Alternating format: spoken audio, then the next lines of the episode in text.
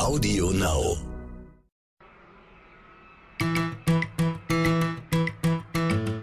Herzlich willkommen bei So Tech Deutschland, dem NTV Tech Podcast mit Frauke Holzmeier und Andreas Laukert.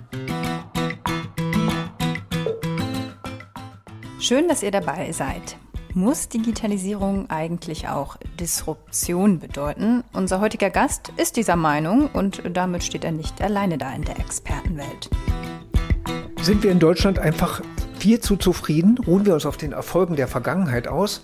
Unser heutiger Gast hat dafür sogar eine spezielle Bezeichnung. Spoiler, hat was mit Brotaufstrich zu tun. Viele sind ja der Meinung, sie könnten sich und ihre Geschäftsprozesse so durch die Zeit retten, weitermachen, ein bisschen hier und da digitalisieren, das muss reichen. Doch zurzeit prasselt ja ein richtiges Feuerwerk an Veränderungen auf uns ein. Klimaschutz, Digitalisierung und vielleicht sogar eine Deglobalisierung.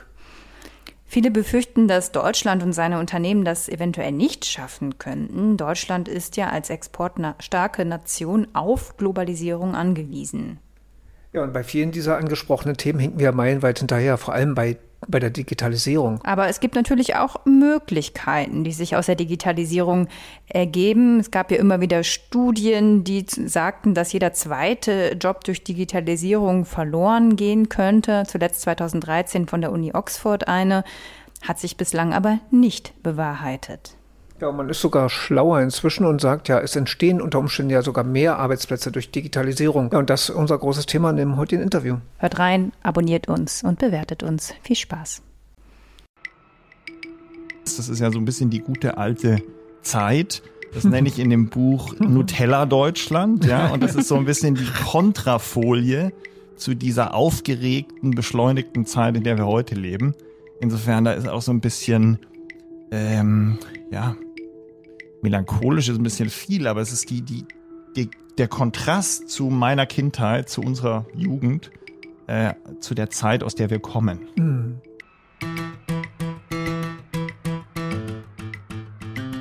Heute haben wir mal wieder jemanden zu Gast, der sich nicht mit einer Berufsbezeichnung zufrieden gibt, wie immer häufiger in diesen Zeiten. Andreas Bartemes. Hi Andreas, wir sehen uns wir sind, sind uns hautnah gegenüber. Wahnsinn. Hallo. Hallo, freut mich, euch zu treffen. Ja, und ich habe es heute einfach. Ich muss mir nur Andreas merken. Mhm. Das ist sehr schön. Ich stelle dich kurz vor.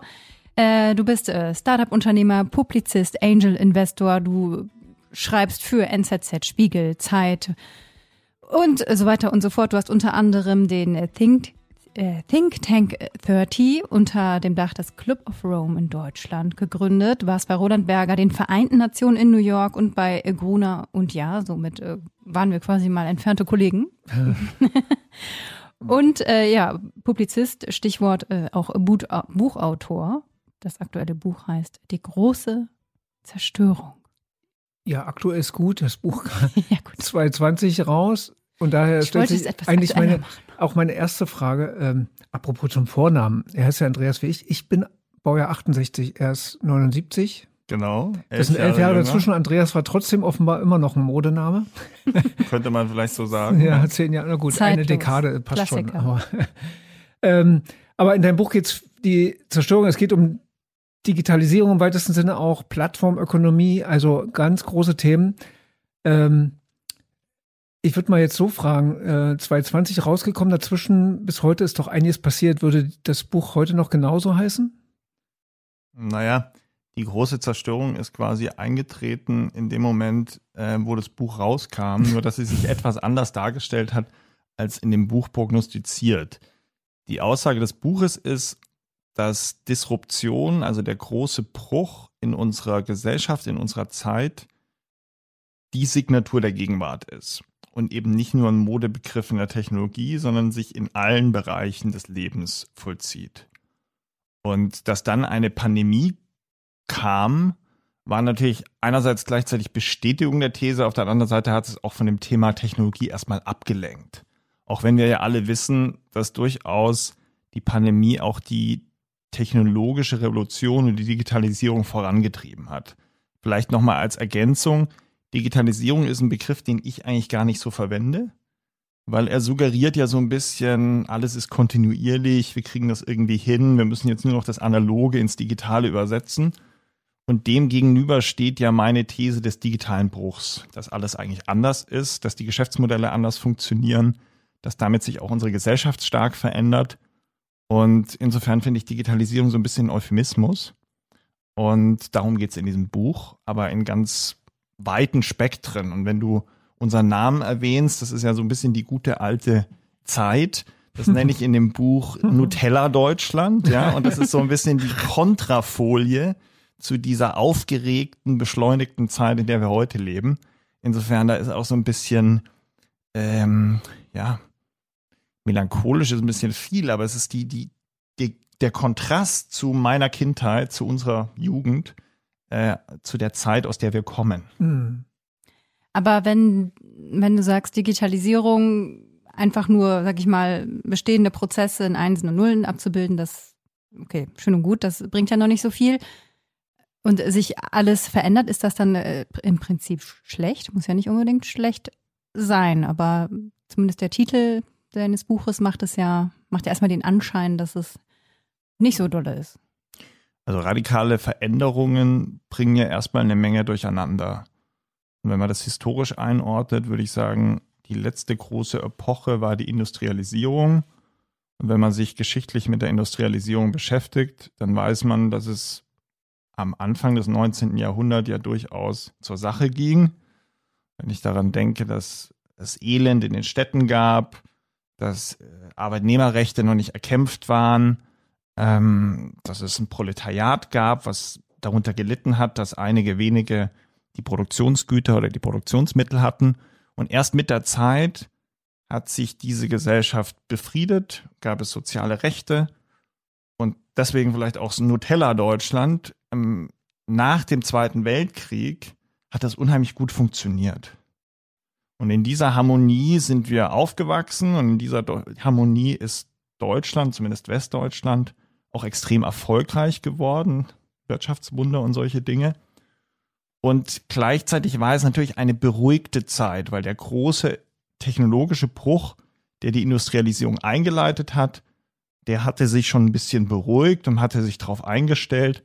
Und da konnte dann auch der deutsche Mittelstand mit inkrementellen Erfindungen zu Weltmarktführern werden. Und dieses Schritt für Schritt macht Deutschland erfolgreich, hat Deutschland erfolgreich gemacht und macht es gleichzeitig auch so anfällig für diese Zeit, weil es natürlich besonders schwer wenn man in deinem alten Muster erfolgreich war und eigentlich aus dem auch gar nicht raus will und auf einmal kommt diese Zeit, die nicht mehr so funktioniert. Also auf deine Frage zu beantworten, beides. Es gibt natürlich Gewinner und Verlierer, aber ich würde schon behaupten, dass erstmal der Bruch selbst eine Überforderung für die Mehrheit ist. Mhm. Ja, ähm, ich finde, äh, Geschichte ist, äh, ja, viele sagen immer, Geschichte wiederholt sich nicht, aber Geschichte finde ich, kann man anlehnen. Also es gab, du sprachst die Industrialisierung an und auch da haben wir uns ja entwickelt. Du hast ja gesagt, äh, Sozialgesetzgebung kam sogar unter Bismarck und, und all das gab es ja auch. Warum kann das nicht jetzt wieder passieren? Dass wir das in Wellenbewegung haben, das wissen wir ja. Und jetzt kommt eine Zeit, wo es richtig düster aussieht. Wir haben Monopole, schreibst du ja alles auch in deinem Buch, äh, Amazon und so weiter, die uns alle hier bestimmen werden. Aber auch da sehe ich eine Chance. Also wir haben Fachkräftemangel ohne Ende. Warum? Technologie wird uns da irgendwann helfen müssen, weil wir werden es nicht hinbekommen. Also müssen Roboter ran oder oder. Äh, also kann diese Welle nicht auch wieder anders schwingen? Jeff Bezos hat selber mal gesagt, Amazon kann auch jederzeit am Bach runtergehen und pleite gehen. Ich stimme dir vollkommen zu und deshalb ist auch mein Buch nicht als ein tech-pessimistisches Buch gedacht. Ich bin ja selbst, mhm. wie ihr in der Einleitung sagt, jemand, der sich für Technologie interessiert, von ihr auch beruflich profitiert. Mhm. Gleichwohl gibt es natürlich einen Unterschied zur Industrialisierung. Das Tempo ist höher. Und die Frage ist, können wir uns kulturell, denken wir an Social Media zum Beispiel, so schnell an diese Neuerungen einstellen? Und es hat ja was damit zu tun, ob wir uns zivilisatorisch auf gewisse Bedingungen einstellen können. Ich mache ein Beispiel. Der Buchdruck zum Beispiel hat ja einiges durcheinander gebracht. Denken wir an Luther, denken wir an den Dreißigjährigen Krieg. Da gab es ja Leute, die gesagt haben, oh, der Buchdruck ist ganz böse, weil damit kann man Hetzschriften verbreitern. Man könnte jetzt ähnliches über Social Media sagen und dialektisch mhm. feststellen, naja, irgendwann wird sich das schon beruhigen, in die Richtung argumentierst du ja. Und ich glaube das auch. Nur, ich glaube, der Unterschied ist halt das Tempo. Mhm. Das Tempo und die Intensität, mit der uns das erreicht. Und wir müssen eben aufpassen, dass wir das zivilisatorisch hinbekommen, dass wir uns, Stichwort Social Media, nicht die Köpfe schon einschlagen, bevor wir uns daran gewöhnt haben, daran gewöhnt haben und neue Verhaltensweise, eine neue Kultur herausgeprägt haben.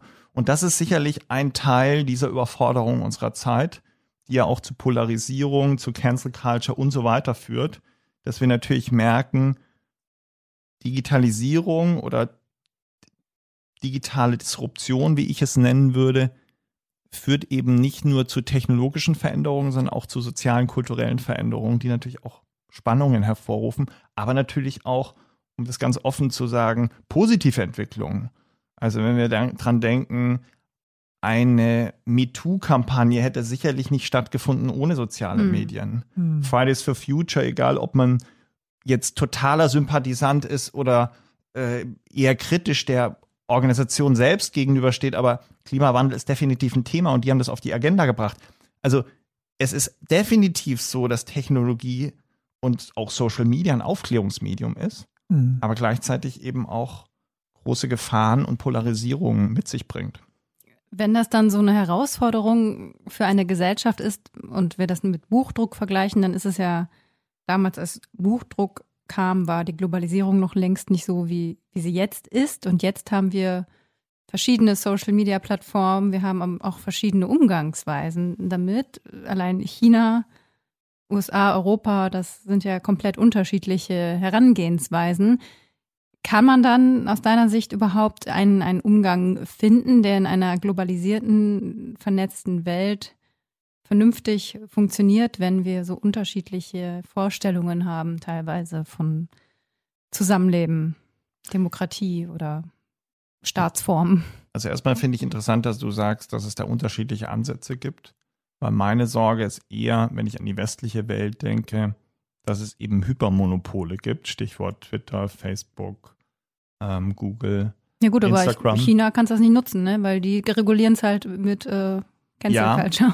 aber ich, ich glaube, dass eigentlich, und das ist ja so ein bisschen meine Kritik auch an den digitalen Plattformen oder ohne eigentlich, meine ganz massive Sorge auch, dass wir dadurch, dass wir keinen Wettbewerb mehr haben und dass ja das Monopol Technologie inhärent ist. Das ist ja das in gewisser Weise das Problem der sozialen Netzwerke. Ne? Ich möchte vielleicht einmal an der Stelle das auch für unsere Hörer nochmal plastisch machen. Wenn wir über die Industrialisierung reden, reden wir ja ökonomisch von den Skaleneffekten. Also die Industrialisierung hat es auf einmal möglich gemacht, dass man mehr herstellen kann und es günstiger herstellen kann. Das war der, der, der Quantensprung der Industrialisierung. Und die digitale Disruption, die Plattformen bestehen dadurch, dass wir auf einmal Netzwerkeffekte haben. Das heißt, es geht nicht mehr um Kostenvorteile, sondern es geht darum, dass ein Produkt für jeden einzelnen Nutzer immer wertvoller wird, umso mehr Nutzer es nutzen. Mhm. Und ich mache jetzt mal den Vergleich, weil ich glaube, es lohnt sich darüber einmal nachzudenken. Ein alter BMW, den ich kaufe, ist mir völlig egal, wie viele andere Leute BMW fahren. In dem Moment, wo es um Autonomous Driving geht, merkt man, ah, umso mehr Leute in dem Netzwerk sind, umso besser wird der Algorithmus, um autonomes Driving zu machen. Mhm. Und da sieht man den Unterschied zwischen klassischer alter Industrie und Netzwerkeffekten von Plattformen. Heißt, es gibt einen natürlichen Sog in die Monopole der Plattform. Wir haben das alle schon festgestellt, wenn unsere Großeltern auf einmal bei WhatsApp mitmachen müssen, weil sie sonst nichts mitbekommen. Mhm. Das ist ja letztlich ein Zwang ins Netzwerk. Ich kenne das selber auch. Ich habe mich lang vor Facebook quasi geschützt oder habe gesagt, ich möchte da nicht mitmachen. Irgendwann musste ich mitmachen. Das war zumindest mein Gefühl. Und das halte ich für eine große Gefahr. Das heißt, ich würde mich mir wünschen, wenn es mehr Wettbewerb unter den Plattformen gibt, was ein bisschen kontraintuitiv ist aus dem, was ich gerade hergeleitet habe. Ja. Aber ich glaube schon, dass es möglich ist im Sinne von, vielleicht gibt es irgendwann mal einen Anbieter, der was kostet und auf Werbung verzichtet, weil die benutzerdefinierte Werbung ist ja letztlich der Grund, warum wir diese in Anführungszeichen aggressiven Algorithmen haben, die dann Emotionen und möglicherweise auch Polarisierung belohnen, weil sie eben Engagement steigern und jeder möchte, dass die Leute möglichst viel auf der Plattform sind. Und deshalb halte ich es eigentlich eher für wichtig, dass wir mehr Angebote haben und dass wir nicht eine Systemkohärenz mit China hatten, das gab es früher auch. Ähm, das tut mir leid für die chinesischen Staatsbürger, ich sage das ohne Zynismus, aber ich glaube, das ist nicht das Problem der westlichen Demokratien. Das westliche System ist, glaube ich, von innen angegriffen, weil wir möglicherweise aufeinander losgehen und äh, dieses neue Medium humanistisch noch nicht beherrschen.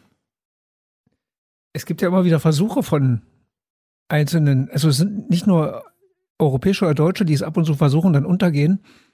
Auch in den USA gibt es einige, wir kennen den Socher, der jetzt eine, eine Art Google-Konkurrenz macht mit You. Ähm, aber man merkt, sie haben keine Chance gegen Google. Warum nicht? Also warum glaubst du, hat eigentlich, also ich sehe es zumindest so, dass keiner in der westlichen Welt ein Startup irgendwo ist, was zum Beispiel als Abfrageplattform eine Chance hätte gegen Google. Ja, das hat ja schon einen Einzug in den Duden gehalten. Also Google ist ja quasi vorgegeben. Ecosia versucht sich noch wacker zu schlagen. Ja, bis hin zu äh, nachhaltigen Formen. Ne? Es geht auch um Energieverschwendung und so weiter. Aber trotzdem sehe ich nicht, dass die eine Chance hätten. Ja, man muss, man muss sich selbst beobachten. Ne? Wir sind ja auch nicht, also ich selbst bin gegen Plattformen oder hoffe, dass sie unabhängiger agieren, dass es mehr Wettbewerb gibt und gleichzeitig nütze ich sie selbst. Mhm. Das ist ja ein Widerspruch.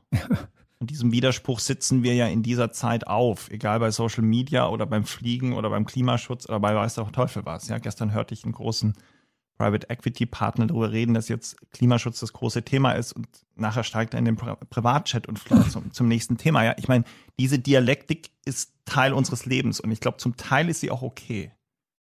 Aber ich glaube nur, dass es funktioniert, wenn es wirklich einen Bewusstseinswandel in der Gesellschaft gibt. Also, dass man wirklich sagt, wir wollen das nicht so. Wir müssen wirklich unser Verhalten anpassen. Und ich glaube, das ist auch ein Problem in der deutschen Debatte, dass wir eigentlich die Gefahr von digitaler Autonomie ähm, nicht ernst genug nehmen. Es ist nicht im öffentlichen Diskurs, was ich eher in Amerika sehe, wo der öffentliche Diskurs stärker durch Silicon Valley und auch durch Silicon Valley kritische Stimmen geprägt ist.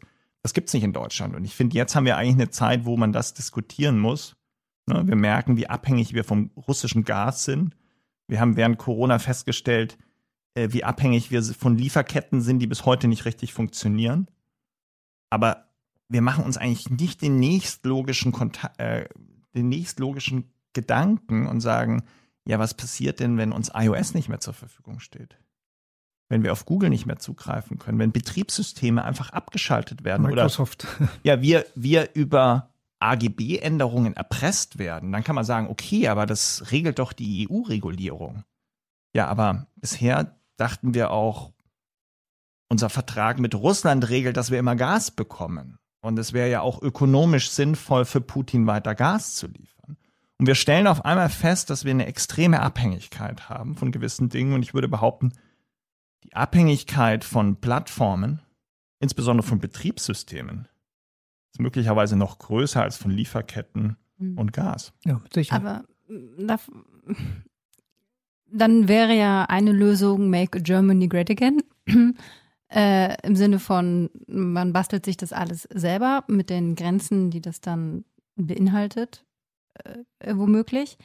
Äh, aber auf der anderen Seite, äh, wir brauchen ja die Globalisierung oder wir brauchen das Verständnis und, und die Kommunikation weltweit, wenn wir ja zu anderen Themen kommen wie Klimawandel. So, wir können den Klimawandel nur bekämpfen weltweit.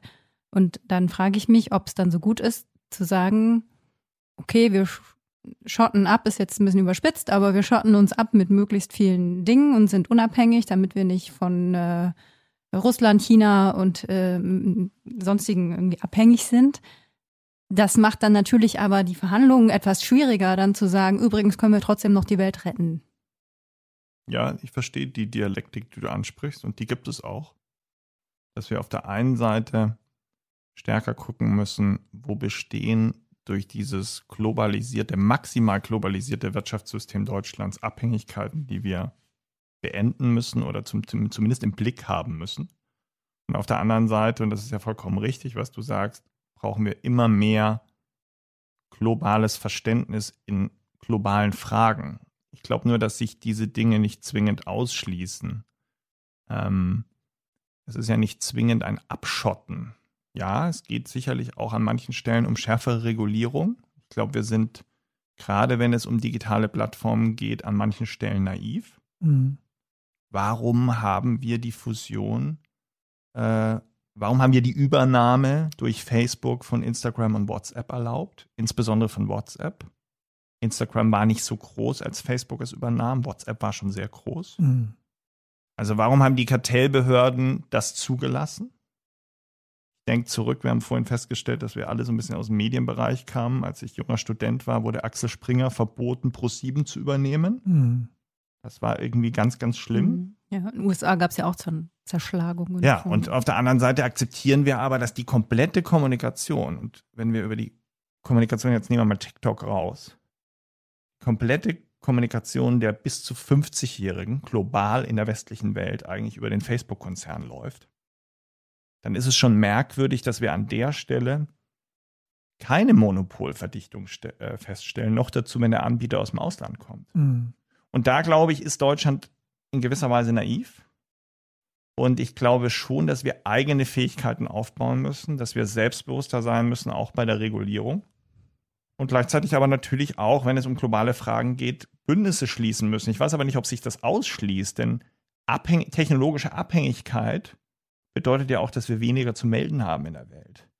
Wenn wir selber wieder eigene Fähigkeiten aufbauen und nicht nur Konsument, sondern auch Produzent sind, dann haben wir ja auch wieder einen größeren Say in der Welt. Und ich glaube, das äh, verlieren wir gerade, weil wir uns mit kleinteiligen, inkrementellen Lösungen beschäftigen, wo wir immer der Champion waren und was auch gut ist, aber nicht verstehen, dass es dominante Plattformen, dominante Technologien gibt, die den Kundenzugang besitzen und damit auch viele Industrien dominieren können. Mhm. Jetzt investierst du ja selbst in Unternehmen und versuchst da auch ein bisschen gegenzusteuern und hilfst denen auch. Also hast du Beispiele, wo, wo man sagen kann, hier gibt es ein, zwei Sachen und Mensch, da, wenn man da richtig ranginge, könnte was sich entwickeln? Also es ist ja schon, und du hattest es ja auch angesprochen, gar nicht so leicht aus Deutschland heraus solche Wettbewerbe aufzubauen. Deshalb vielleicht nochmal im Nachgang an die Frage von vorhin. Ich glaube, Europa ist der richtige Bezugsrahmen, wenn wir über sowas sprechen. Mhm. Und auf deine Frage bezogen mit dem Investieren. Yoko ist ein ganz gutes Beispiel. Das ist ein Fintech aus Südafrika. Und die ähm, haben ein ähnliches Geschäftsmodell wie iSettle, wo ich lange ähm, tätig war, ein schwedisches Mobile Payment Unternehmen. Und was ich spannend finde an der afrikanischen Perspektive ist, dass wenn wir über einen AI-Markt reden, dass wir eigentlich als Europa ja zu klein sind. Und deshalb finde ich es spannend für Europa stärker mit Afrika zusammenzuarbeiten, auch mit Indien zusammenzuarbeiten. Wird ja auch im Moment in der Krise versucht. Ne? Man merkt mhm. aber, Indien ist relativ nah an Russland dran, blöderweise. Haben wir gar nicht so richtig auf der, hatten mhm. wir gar nicht mhm. so richtig auf der Uhr. Und so gesehen, wenn du meine Thesen verbunden mit meinen Investments ansprichst, dann hat das was damit zu tun, dass ich mich in Südafrika engagiere. Mhm. Zweites Thema, was mich beschäftigt, was aber weniger was mit der digitalen Autonomie zu tun hat, sondern eher was positives Digitalisierung leisten kann, ist, dass mich aufgrund meines Fintechs, also Financial Tech Backgrounds, ähm, mich immer sehr beschäftigt, wie man finanzielle Teilhabe durch die Digitalisierung steigern kann. Und das geht so ein bisschen in die Richtung, die wir vorhin diskutiert haben. Also nicht nur dieselben Bankprodukte, die man früher hatte, ins Digitale zu übersetzen, und ein bisschen schneller und ein bisschen fancier zu machen, sondern wirklich auch durch das Digitale Produkte zu entwickeln, die mehr Leuten Zugang geben. Und da schließt sich auch wieder so ein bisschen der Kreis zu Yoko in Südafrika. Das beeindruckt mich einfach, dass die Micro-Merchants haben, die ähm, ihre kleinen Shops aufbauen, die möglicherweise vorher gar nicht einen Bankenzugang haben, gar kein Konto haben, mhm. ausgeschlossen werden vom Banking-System. Und das sind Themen, die mich interessieren. Ähm, gleichzeitig bin ich jetzt auch nicht so, dass ich sage, ich bin nur idealistisch getrieben. Es muss ja auch irgendwie ökonomisch Sinn machen. Aber wenn das beides zusammenkommt, macht es natürlich am meisten Spaß. Hm. Das sind natürlich dann Beispiele, wo tatsächlich ein Mangel in einem Land ist und dann ist es daraus getrieben. Wir haben jetzt, was, wenn wir jetzt wieder zu den Netzwerken kommen, keinen Mangel. Wir haben die Angebote. Veränderung kommt immer am besten von einem selbst. Andere kann man schlecht verändern. Das heißt, die Leute hier müssten ja bereit sein, umzusteigen, eventuell. Oder ist es dann äh, doch die Lösung, äh, dass man einige hat, die umsteigen, wenn es eine Technologieoffenheit in dem Sinne gibt, ich kann äh, eine WhatsApp auf Threema versenden, sozusagen. Das ist ja auch was, was immer mal wieder diskutiert wird. Glaubst du, sowas kommt dann mal? Also ich glaube, die öffentliche Debatte, das kritisch zu sehen, ist der Anfang von vielem. Erstens von staatlicher Regulierung, weil dann traut sich der Staat ja auch mehr zu, wenn er den Eindruck hat, die Bevölkerung unterstützt das, was wir da vorhaben. Im Moment ist möglicherweise sich die Politik gar nicht so sicher, ob die Mehrheit der Menschen auf ihrer Seite stünde, wenn sie hart gegen Facebook oder Instagram vorgehen würde. So. Das heißt, eine öffentliche Stimmung hilft auf jeden Fall mal der Regulierung, aber natürlich auch der Verhaltensänderung. Ich meine, wir haben alle, wir haben es vorhin gesagt, Fridays for Future, da hat sicher jeder auch noch mal kritischer über sich selber nachgedacht. Und dann hilft es natürlich, wenn es Angebote gibt, in dem Moment, die man nutzen kann. Ähm, also deshalb heißt, hat es natürlich schon auch was mit einem Bewusstsein zu tun, möglicherweise auch mit einem Verzicht zu tun, möglicherweise auch mit einer Impulskontrolle zu, zu tun. Ne? Also wenn man googelt, muss man halt sagen, okay, wenn ich Google aufrufe, da was anklicke, dann helfe ich natürlich den Algorithmen, dann zahle ich im Zweifel Marketing Money über Google an diese Firma, weil ich irgendwie die AdWords aufrufe und dass man daraus auch ein Bewusstsein entwickelt. Und ich glaube, dieses Bewusstsein gibt es noch nicht. Mhm. Und dieses Wo, Bewusstsein ist wichtig, dass was Neues entsteht. woher soll es auch kommen? Äh, wir sprachen ja gerade über den Staat, der ist ja selbst nicht bereit, das anzuerkennen. Wie, ich glaube, 90 Prozent oder mehr in den Behörden arbeitet mit Microsoft und dann noch die Clouds und das wird also sind meistens Amazon oder Microsoft Clouds und Open Source ist ja bei einigen vielleicht mal schon mal angekommen, aber viel mehr passiert ja nicht, ne? Ist auf jeden Fall ein Problem. Und ähm, ich glaube, es gibt ein gewisses Bewusstsein jetzt bei Firmen, insbesondere wenn es um sensible Daten gibt, dass manche europäische Lösungen bevorzugen würden. Dann sind die halt zum Teil auch noch nicht so ausgereift oder haben noch nicht so viel Nutzer, Stichwort Netzwerkeffekte. Ne? Also umso mehr Nutzer, umso besser ist natürlich ein Produkt, wissen wir alle. Mhm. Umso mehr Geld steht auch dem, der Firma zur Verfügung, um das Produkt besser zu machen. Also es besteht ja kein Zweifel daran, dass die, die Plattformen, über die wir sprechen, sensationell gute Produkte haben. Aber dieses Bewusstsein fehlt. Und ich glaube, wenn du sagst, was können wir tun? Naja, wir reden immerhin drüber, heute hier. Vielleicht müssen wir noch viel, viel mehr drüber reden und eben dann auch noch stärker danach handeln und uns bewusst machen, dass wir mit jeder Google-Suche, mit jeder Facebook-Nutzung auch ein Votum abgeben. Und um auf Signal oder alternative ähm, Angebote zu kommen, ich meine, wir haben heute, ich mache mal einen Vergleich, wir haben heute ein Bewusstsein, dass wir sagen, okay, wir wollen wissen, wo das Fleisch herkommt. Mhm. Wir haben ein kritisches Verhältnis oder zumindest ein, ein, ein, ein, ein, ein kritisches Verhältnis, wie wir, wie wir unsere Nahrung aufnehmen, wie wir einkaufen. Ich glaube, wir brauchen ein ähnliches kritisches Verhältnis, wenn es darum geht, wie wir mit unseren digitalen Daten umgehen. Und vielleicht, um nochmal so eine Verbindung zu setzen, wir haben vorhin über MeToo geredet, über eine digitale Kampagne. Ja, vielleicht brauchen wir ein Daten-MeToo. Also vielleicht müssen wir verstehen, dass das, was da stattfindet, auch eine, ja, eine Übergriffigkeit ist und dass wir uns auch gegen diese Übergriffigkeit zur Wehr setzen müssen. Müssen wir einen Hashtag generieren. also die, oder eine Frage hätte ich noch. Ja. Ähm, du sagst ja Schnelllebigkeit. Bei der Industrialisierung oder Buchdruck, da hat man ja viele Jahrzehnte Zeit, das hast du ja vorhin auch gesagt, sind die Unternehmen nicht viel zu, nicht nur zu schnell in der Umsetzung dieser Technologien, sondern Sie sind ja schon dran, die nächste Revolution loszustoßen. Ich sage nur Metaverse. Also Zuckerberg merkt ja auch, dass er unter Druck ist. Also haue ich schon mal das nächste Ding raus, bevor die Gesellschaft auf die eine Sache eingehen kann, sind die alle schon verschwunden in der nächsten Disruption. Also die, siehst du überhaupt noch eine Chance? Ich sehe keine Chance mehr, weil äh, die Welt ist viel zu schnell, wie du sagtest. Wir sind gar nicht geeignet dafür, uns so schnell einzustellen, um da was, ein, um da einzugreifen. Ja, also aus einer ökonomischen Sicht müssen wir jetzt mal die nächste Welle bekommen als Europa.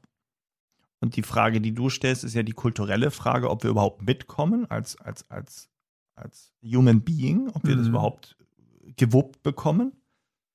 Und da muss man einfach sehen, sagen, so ähnlich wie mit der bewussten Wahl der Plattform müssen wir uns wahrscheinlich selbst auch zum Teil zurückziehen. Ne? Ich meine, es ist ja kein, ist ja kein, kein Zufall, dass irgendwie die Mindfulness-Apps und so weiter in den, in den, in den Himmel wachsen und mhm. jeder irgendwie über Entspannung und über Meditation philosophiert und das lustigerweise auch aus dem Silicon Valley kommt. und wir natürlich irgendwie merken, das ist die Gegenbewegung der Beschleunigung, ist die Entschleunigung. Nur ähm, wenn wir natürlich die Entschleunigung wieder mit denselben Plattformen organisieren, wie genau. wir vorher die Beschleunigung organisiert haben, dann sind wir natürlich irgendwie ja. gefangen. Komisch, dass ich von meiner Bildschirmzeit nicht runterkomme. genau. Ja. Der Schoner, ja, der Schoner. Ja, wir haben äh, zum Schluss immer eine Schulnotenfrage. Das ist jetzt ein bisschen herausfordernd, aber vielleicht so in die Richtung, wie ähm, inwieweit hat, haben die Deutschen ein Verständnis für ihre digitale Identität. Oder, oder, oder Souveränität. Oder Souveränität. Oder, also haben wir oder wie, wie souverän ist Deutschland im Digitalen? Ja, und genau, oder vielleicht auch haben wir es begriffen schon, dass ein Problem existiert. Bei Putin mussten wir erst den Krieg haben, damit wir. Ich würde sagen Note 5. okay. so habe ich befürchtet. Klar und deutlich. Ja, der Mensch ist ein Gewohnheitstier. Ja. Der Deutsche insbesondere. Ja, das ist auch ein Problem natürlich. Also das, auf, diese, auf, diese, auf dieses Problem habe ich hingewiesen, dass wenn natürlich Influencer, Digital-Influencer, die sind natürlich so ein bisschen abhängig von den Plattformen. Ne? Also mhm. wie sollen die gegen das vorgehen, was ihren Ruhm und ihre Reichweite stützt? Das ist natürlich eine ganz schön, das ist natürlich eine, abstra eine ganz schön schwierige Nummer, ja. Selbst wenn es clevere Leute auf Twitter gibt, die ganz viel Reach haben, mhm. die gegen die Plattform losgehen können, naja, dann zerstören sie ja möglicherweise ihre eigene Basis. Und da wissen wir ja alle, ähm, das ist gar nicht so einfach, wenn man auf was losgeht, mhm. was einem selber möglicherweise viel bedeutet und möglicherweise auch sein Wie mit der Nutella-Gesellschaft. Nutella schmeckt gut, aber ja, genau. macht, macht addict, dann will man trotzdem nicht. Ja. Schlecht machen. Andreas, Dankeschön. Ja, vielen Dank. Ich danke euch. Schauen wir, wie es weitergeht. Ja. Mhm.